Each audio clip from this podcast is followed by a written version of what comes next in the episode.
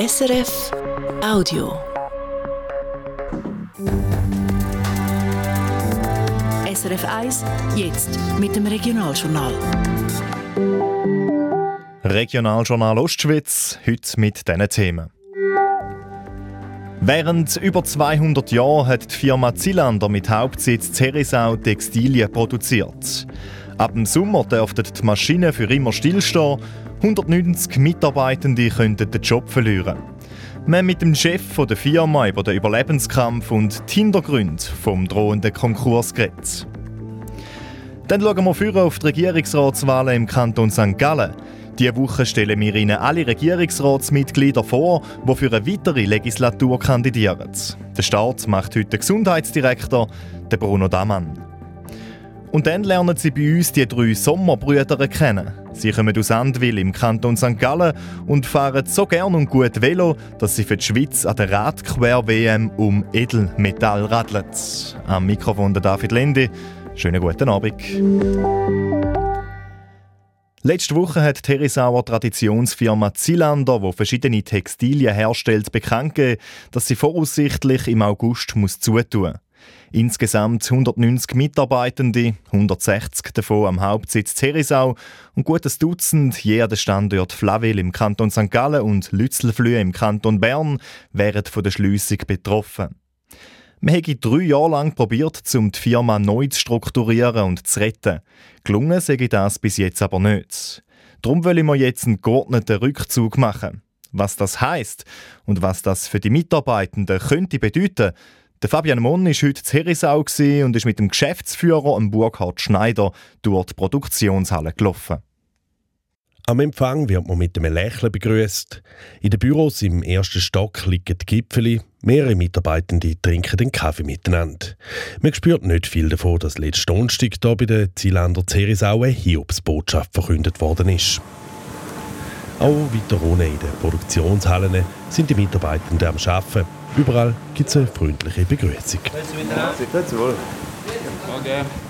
Sind alle Mitarbeiter arbeiten oder hat es da jemanden gegeben, der gesagt hat, ja, dann komme ich gar nicht mehr erst? Wir haben es denen offen gelassen, die nicht kommen morgen, morgen. die nicht kommen konnten, wollte. Wobei jetzt, das war eher am Freitag noch in seltenen Fällen da. Sagt der Chef der Zielländer, der Burkhard Schneider. Die Gewerkschaft Unia die hat heute am frühen Morgen Flyer an die Mitarbeitenden verteilt und schreibt in einer Mitteilung von schockierten Angestellten. Schock sei das falsche Wort, sagt Burkhard Schneider. Schon letztes Jahr hat es erste Entlassungen gegeben. Die Mitarbeitenden haben gewusst, dass die Firma in einer schwierigen Situation stecke und man einen Weg suche, um sie zu retten. Und insofern ist in erster Linie eine Trauer da, dass das so nicht gefruchtet hat. Ende letzten Jahres war allen Mitarbeitenden klar, dass etwas passiert. In welchem Umfang, das war unklar. Und insofern, ja, die Mitarbeiter waren überrascht von einer möglichen Schließung. Einfach weil es gehofft haben, dass die Geschäftsleitung einen Weg findet, sagt Burkhard Schneider, der die Geschäftsleitung vor vier Jahren übernommen hat. Wir laufen weiter durch die vielen Produktionshallen. Ein regelrechtes Labyrinth aus Maschinen. Überall hat es Stoff, Textilien, die die Firma aufbereitet. Zum Beispiel Regenmäntel aus Tarnfarben für die Schweizer Armee, aber auch Baumwolle für hochwertige Hemper oder Textilien, die dann als traditionelle Kleidung in die arabische Welt gehen. Ein Haufen verschiedene Produkte für ganz viele verschiedene Märkte. Hat man bei den Zylinder irgendwann einmal eine Spezialisierung verpasst? Also hätte man sich da vielleicht schon viel früher müssen auf etwas spezialisieren statt so viele verschiedene Produkte herstellen? haben wir einfach zu sagen, haben wir irgendwann was verpasst. Mit Sicherheit haben wir irgendwann was verpasst. Ähm, das alles Mögliche ist immer wieder dazu gekommen, um, um Volumen zu erzeugen. Und wir haben eigentlich jetzt seit drei Jahren genau den, den gegenläufigen äh, Ansatz gemacht, dass wir sagen, okay, wir machen das, wo uns der Markt auch entsprechend honoriert für. Aber der Plan sei nicht aufgegangen. Die Textilbranche in der Schweiz hätte schon seit Jahren zu kämpfen. Zum Beispiel gegen Billigprodukte aus dem Ausland. In den letzten Monaten hat es zusätzliche Entwicklungen gegeben, die der Firma das Knick gebrochen haben. Zum Beispiel Währungsverschiebungen, aber auch die gestiegenen Energie- und Transportkosten. Es ginge einfach nicht mehr. Darum haben wir am Donnerstag die Mitarbeitenden darüber informiert, dass Zielander Stand jetzt im Sommer zugeht. Ein geordneter Rückzug heisst es von der Firma. Wir wollen uns mit Anstand aus der textilen Geschichte verabschieden. Zilander ist seit über 200 Jahren im textilen Markt unterwegs. Wir haben viele, viele loyale und langjährige Kunden, die wir nicht einfach im Wind stehen lassen wollen. Zweiter und äh, wichtigerer Punkt ist, wir wollen auch unseren Mitarbeitenden eine Chance geben und wir legen jetzt erstmal alles dran, wie kriegen wir die knapp 190 Mitarbeiter wieder unter. Das Problem sehe und das sieht man auch, wenn man quer durch die Produktion läuft, Teils Leute, die hier arbeiten, sind hochspezialisiert und arbeiten teilweise schon seit Jahrzehnten an diesen Maschinen. Und weil es kaum eine Textilfirma in der Schweiz gäbe, sei es für diese Leute besonders schwierig, um etwas Neues zu finden.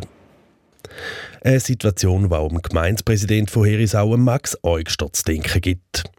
160 Stellen weniger sei für den Werkplatz Herisau ein tiefer Einschnitt. Die Art und Weise, wie die Firma Zilando auf ihr End zusteuert, der geordnete Rückzug, der gebe immerhin noch ein bisschen Luft für die Angestellten. Ich glaube, in der bestehenden schlechten Situation ist wahrscheinlich der beste Weg, den die Firma kann nehmen kann, dass sie für die Angestellten auch kann sagen sie haben eine gewisse Perspektive jetzt zeitlich noch. Es ist etwas anderes, wenn, wenn jetzt eine Firma plötzlich zum Beispiel muss Konkurs anmelden und muss Betriebstätigkeit sofort einstellen, dann glaube ich, dann stellen sich viel mehr Fragezeichen. Zilander hat jetzt ein Konsultationsverfahren eröffnet. Wir prüfen nochmal alle Ideen, um vielleicht noch teils Produkt oder teils Abteilungen retten. Gleichzeitig suchen wir nach Lösungen für die Angestellten. Die Gewerkschaft Unia die fordert heute in einer Mitteilung, dass sie dabei eingebunden wird. Der Burkhard Schneider sagt dazu. Unsere Personalkommission hat ihrerseits gesagt, dass sie das selbst durchziehen wollen und damit äh, würde ich auch den Kommentar so weit belassen. Auf jeden Fall soll es einen Sozialplan geben. Und ein bisschen Hoffnung, dass zumindest Teil der Zylinder gerettet respektive verkauft werden, die gäbe es noch dass sich Käufer finden für das eine oder andere, die eben nicht nur einen Namen kaufen, sondern vielleicht auch den einen oder anderen Arbeitsplatz mitnehmen. Die Zilander in ihrer alten Form mit ihren 190 Mitarbeitern wird es so kaum geben. Also da müsste schon ein weißer Ritter auftauchen, der sagt, boah, das mache ich. Dass so ein weißer Ritter, also ein Käufer oder ein Investor noch kommt, da glaubt der Chef der Zilander nicht. Schließlich hat man auch einen Verkauf der Firma schon mehrfach geprüft, aber niemand gefunden. Die Schliessung vom Herisauer Traditionsunternehmen die ist zwar noch nicht definitiv, aber so gut wie. Wenn das Konsultationsverfahren abgeschlossen ist, dann wollen wir wieder informieren, wie es weitergeht. Also ungefähr in einem Monat. Bis dann werden wir einfach weiter produzieren, so wie schon in den letzten gut 210 Jahren.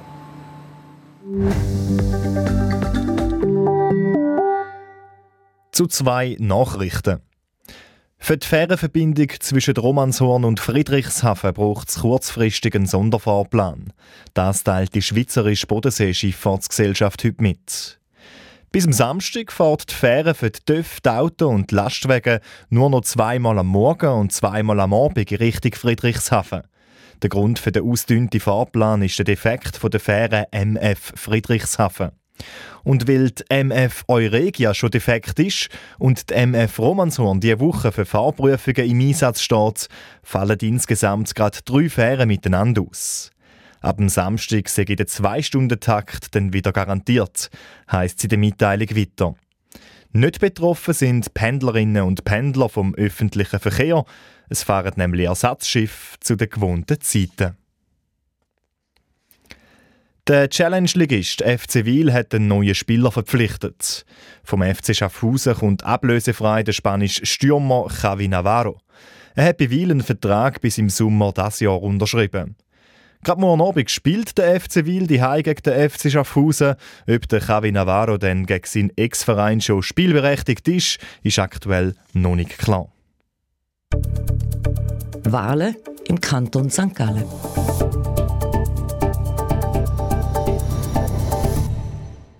Der Mitte-Regierungsrat Bruno Damann ist zusammen mit dem FDP-Regierungsrat Mark Mechler der Amtsälteste in der St. Galler Regierung.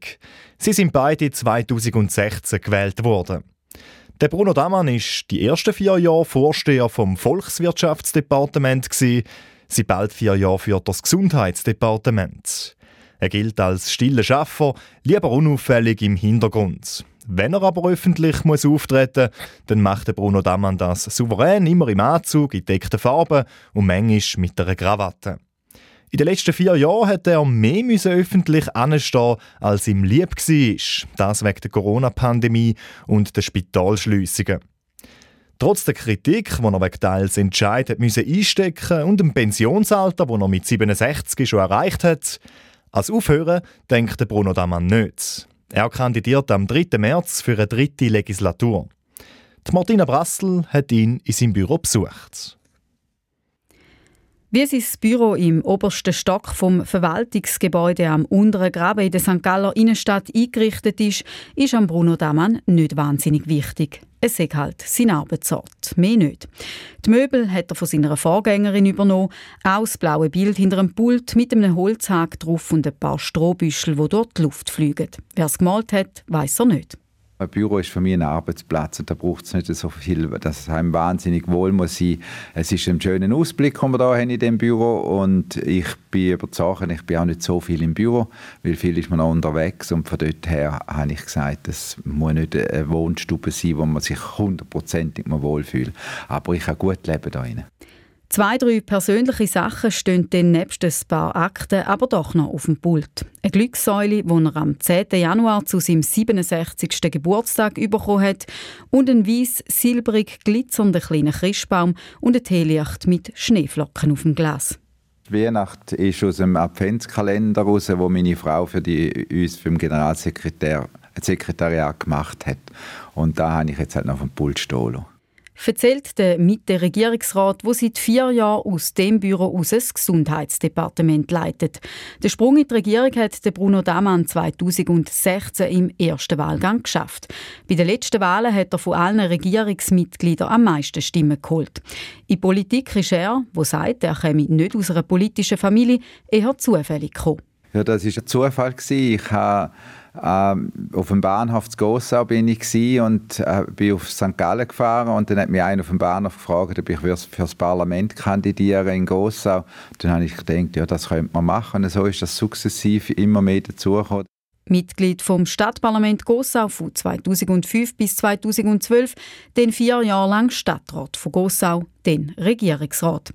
Dass er studierte Mediziner ist, ist ihm in den letzten vier Jahren zu gut gekommen. Als Vorsteher vom Gesundheitsdepartement hat er manchmal unpopuläre Entscheidungen treffen und vertreten. Während der Corona-Pandemie, aber auch, wo es darum ging, zum vier von neun St. Galler Spitälern schliessen. Wegen der Kosten, aber auch wegen der Qualität, wie er im Interview sagt. Spezialisierung, ein reduziertes Angebot auf dem Land und wieder mehr Hausärzte, das sei die Zukunft. Ja, das wird sicher Zukunft sein. Oder? Wir sind heute viel mobiler. Wir, haben nicht mehr, wir sind nicht mehr mit den Pferdekutschen unterwegs, sondern unsere Spitäler, also wenn ich, als ich noch Praxis hatte, geschaut habe, wie viele Spitäler dass ich in einem Umkreis von 20 Kilometern habe, dann, wenn man das im Ausland gesagt hat, haben sie noch gelacht, dass wir so viele Spitäler haben. Und da glaube ich einfach, wir müssen gesamtschweizerisch noch Spitäler reduzieren, weil wir haben immer noch zu, zu viele Spitäler. Jetzt wird ja das Kantonsspital St. Gallen die Herzchirurgie ausbauen. Da hat auch politisch schon Vorstöße gegeben dazu. Sie wollen enger zusammenarbeiten mit den Zürcher Spitälern, die ja heute schon spezialisiert sind in diesem Bereich. Die St. Galler Regierung unterstützt den Entscheid. Warum? Das ist ganz ein wichtiger Punkt. Das hat eben auch mit der Spezialisierung zu tun.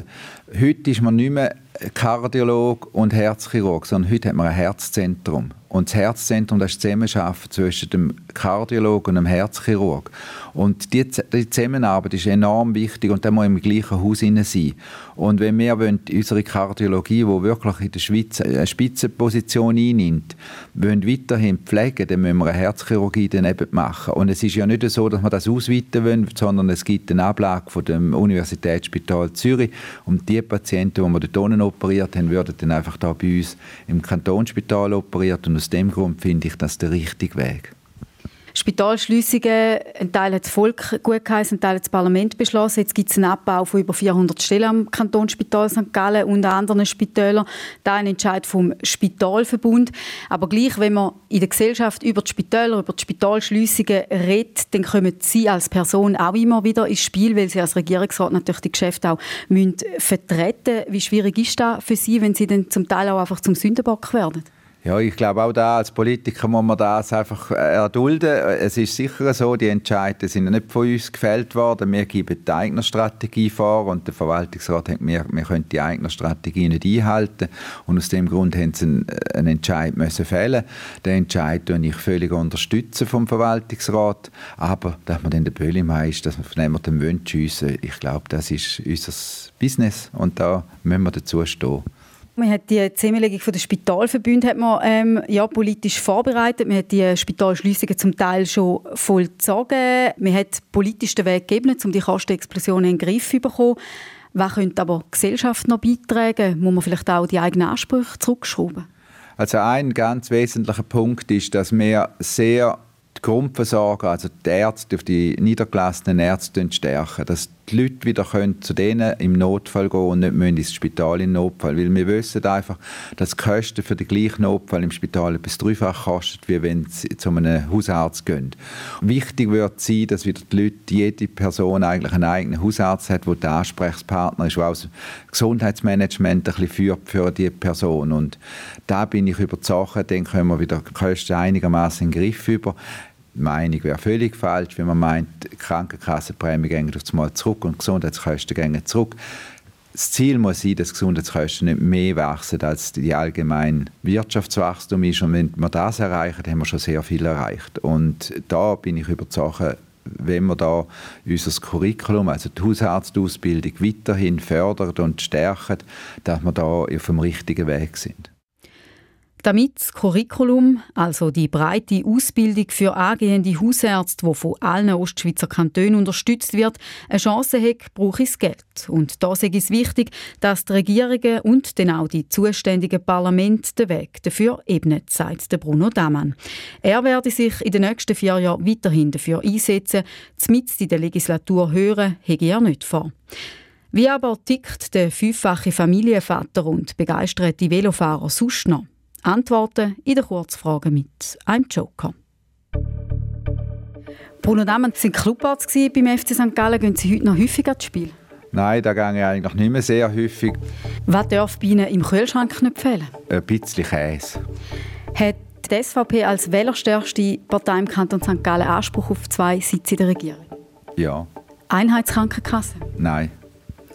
Sollte jemand, der wegen einer Bagatelle den Notfall aufsucht, den Mindestbetrag selber müssen zahlen Nein.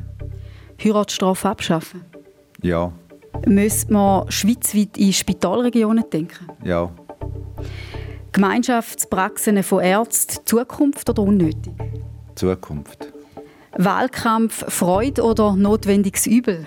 Notwendiges Übel. Haben Sie Olma-Aktien? Ja. Maskenball oder Schnitzelbank? Schnitzelbank. Der Mitte-Regierungsrat Bruno Damann, der ein weiteres Mal für einen Sitz in der St. Galler Regierung kandidiert. Nebst ihm treten vier weitere bisherige Regierungsmitglieder nochmal an. Dazu kommen acht neue Kandidaturen. Wir stellen Ihnen alle Kandidatinnen und Kandidaten in den nächsten Tagen vor.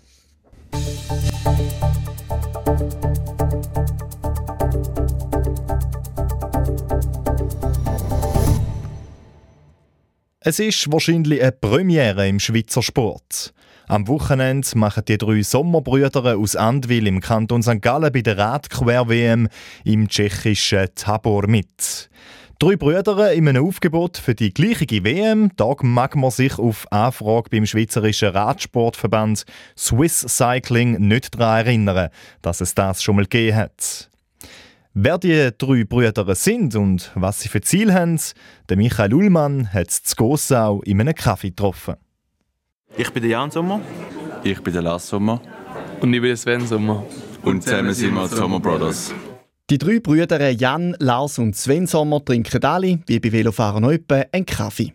Kaffee quasi eine zweite Leidenschaft nebst dem Velofahren den drei. Wobei es aktuell ein Problem in Anführungszeichen mit ihrer Kaffeemaschine, der Heiz Anwil gibt. Ja, das ist vielleicht der Grund, wieso wir jetzt gerade alle drei einen Kaffee bestellt haben. Wir haben äh, unsere alte Maschine verkauft und kommen den nächsten neu über. Darum müssen wir einmal ein bisschen auswärts noch zuschlagen momentan. Seit der Lars Sommer, der Mittler der drei Brüder. Er ist 21, der älteste, der Jan, ist 23, der jüngste, der Sven, 17. Er macht aktuell KV-Lehre beim Bühler Zuzwil. Dort arbeitet auch der Lars als Konstrukteur. Der älteste Jan studiert an der Fachhochschule St. Gallen Betriebsökonomie. Z Gossau sind die Brüder viel, weil sie hier auch im lokalen Veloclub, im RMC Gossau sind, wo der Vater Präsident ist. Der Jan fährt bei der Radquer-WM bei der Elite mit der Lars bei der U23 und der Sven bei der U19. Ist entsprechend auch der Älteste so ein wie der Teamleader? Boah, das wüsste ich jetzt nicht. Äh, sicher der, der alles schon irgendwie zuerst mal erlebt hat und so, aber ich würde sagen, wir schauen alle gerne voneinander ab und äh, ja, ich werde natürlich von den kleinen zwei auch gepusht. Da merkt man auch, dass die immer, immer schneller werden und ich weiß nicht, ob ich allen immer noch gleich noch mag, aber äh, ja, das ist cool so, so pushen wir uns gegenseitig. Die kleinen zwei, der Ausdruck störe sie nicht, sagen jetzt der Lars und der Sven und schmunzelt. Und der Jüngste, der Sven, ergänzt. Also ja, einfach immer als klein auf schon wollen, also zu ihnen aufgeschaut und wollen so sein wie sie und dann äh, immer ein bisschen gepusht. Wir sind recht abgelegen aufgewachsen. Da immer müssen mit dem Velo in die Schule gehen und irgendwann dann ja, halt mal den Weg durch den Wald genommen und so und ja, ich glaube, dann hat sich das irgendwie so schleichend angefangen zu entwickeln. Alle drei fahren neben Stratquer auch noch Mountainbike, der Jan auch noch Strassenrennen mit dem Rennvelo und haben auch dort schon bei internationalen Wettkämpfen mitgemacht. Ganz führen hat es bis jetzt aber noch nicht gelangt. Radquer, außerhalb der Schweiz sagt man auch Cyclocross, ist meistens matschig, schmutzig und dreckig, weil vor allem im Herbst und Winter draussen in der Natur gefahren wird. Quasi mit einem Rennvelo, einfach mit anderen Reifen. Die Blütezeit vom Radquer in der Schweiz war zwischen 1970 und 1990. Wegen dem Aufstieg vom Mountainbike ist daraus dann aber zunehmend eine Randsportart geworden. In den letzten Jahren hat es aber wieder eine Aufwärtstendenz gegeben. International dominieren aktuell vor allem bei den Männern Holländer und Belgier. Die zwei bekanntesten Namen, der Holländer Mathieu van der Poel und der Belgier Wout van Aert. Beide aber erfolgreiche Rennvelofahrer auf der Straße. Der Sven Sommer beschreibt die Faszination Radquer so. Ja, es ist sicher eine Kombination halt von Technik und Kraft oder Ausdauer. Und halt ist sehr abwechslungsreich, auch mit vielen Rhythmuswechseln, wo wir damit umgehen können. Und ja, es kann sehr heiß sein, Anfangssaison, aber auch sehr kalt und schlammig oder staubig. Dass jetzt alle drei Sommerbrüder gleichzeitig an der Radquer-WM sind, das ist schon ein spezielles Gefühl, sagt der Jan Sommer. Zuerst mal ist das irgendwie schon immer so ein, ein Traum gewesen, mal können das dritte an einer WM am Start sein. Bis jetzt haben wir es irgendwie noch nie so geschafft und es macht einem schon stolz, wenn alle drei den gleichen Sport machen, nur schon die gleiche Leidenschaft teilen und dann auch noch zusammen an einer Weltmeisterschaft können am Start stehen. Das macht schon Freude und macht stolz irgendwie. Und es bringt auch noch gewisse andere Vorteile mit sich, meint der Lars Sommer. Vor allem jeder geht noch in eine andere Disziplin. Dass man dann noch zuschauen kann, vielleicht äh, gewissermaßen, ist sicher cool. Ich freue mich. Alle drei haben schon monatelang auf die WM angefiebert. Auf ihr Ziel dort angesprochen, sagen alle, einfach das Beste geben. Einen konkreten Rang als Ziel haben sie nicht. Gerade auch, weil sich vor allem der Lars und der Sven letzte mit Verletzungen umgeschlagen haben.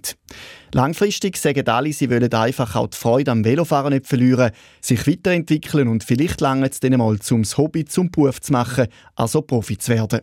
Für das müssen sie aber ein Team finden, was nicht einfach ist.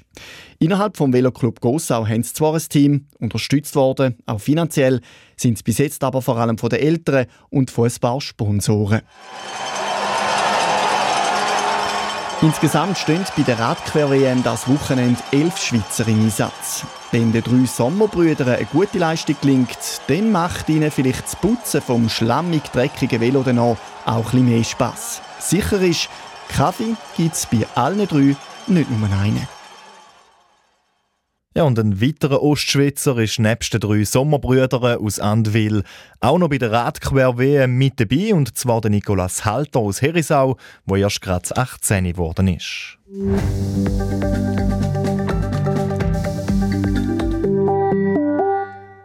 Es ist jetzt gerade 5 vor 6 Sie hören das Regionaljournal Ostschweiz mit den wichtigsten Meldungen vom Tag und dem Wetter.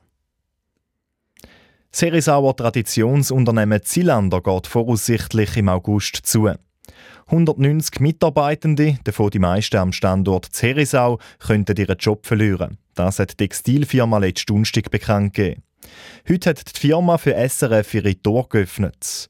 Dabei hat der Geschäftsführer auch erzählt, wie es jetzt weitergeht. Aktuell läuft das Konsultationsverfahren zum Prüfen, ob man teils Geschäftszweig gleich noch könnte retten Gleichzeitig arbeitet die Personalkommission der Zielander an einem Sozialplan.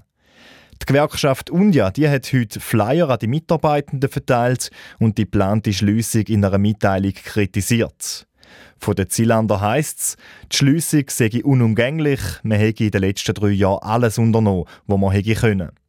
Zielander produziert zum Beispiel Kleider für die Schweizer Armee, aber auch hochwertige Hemper für den internationalen Markt. Auf der Autobahn A7 zwischen Müllheim und Krützlingen im Kanton Thurgau hat es heute am Morgen wegen Glattis mehrere Unfälle gegeben. Auf einer Strecke von rund einem Kilometer sind 20 Autos ineinander hineingefahren, heisst es bei der Kantonspolizei Thurgau. Sieben Personen haben sich verletzt und sind ins Spital gebracht worden. Der Sachschaden wird auf mehrere hunderttausend Franken geschätzt. Der Autobahnabschnitt ist gegen den Mittag dann wieder offen. Gewesen. Die Angestellten vom Kanton Appenzell Ausserrhoden sollen in Zukunft können ein günstiges ÖV-Abo posten. Nötig dafür ist ein 20% Pensum. So möchte der Kanton den ÖV stärken und seine Wettbewerbsfähigkeit verbessern. Kosten würde es jährlich rund 270.000 Franken. Im Kanton St. Gallen, Thurgau, Glarus und Appenzell-Innerrhoden haben die Kantonsangestellten diese Möglichkeit schon.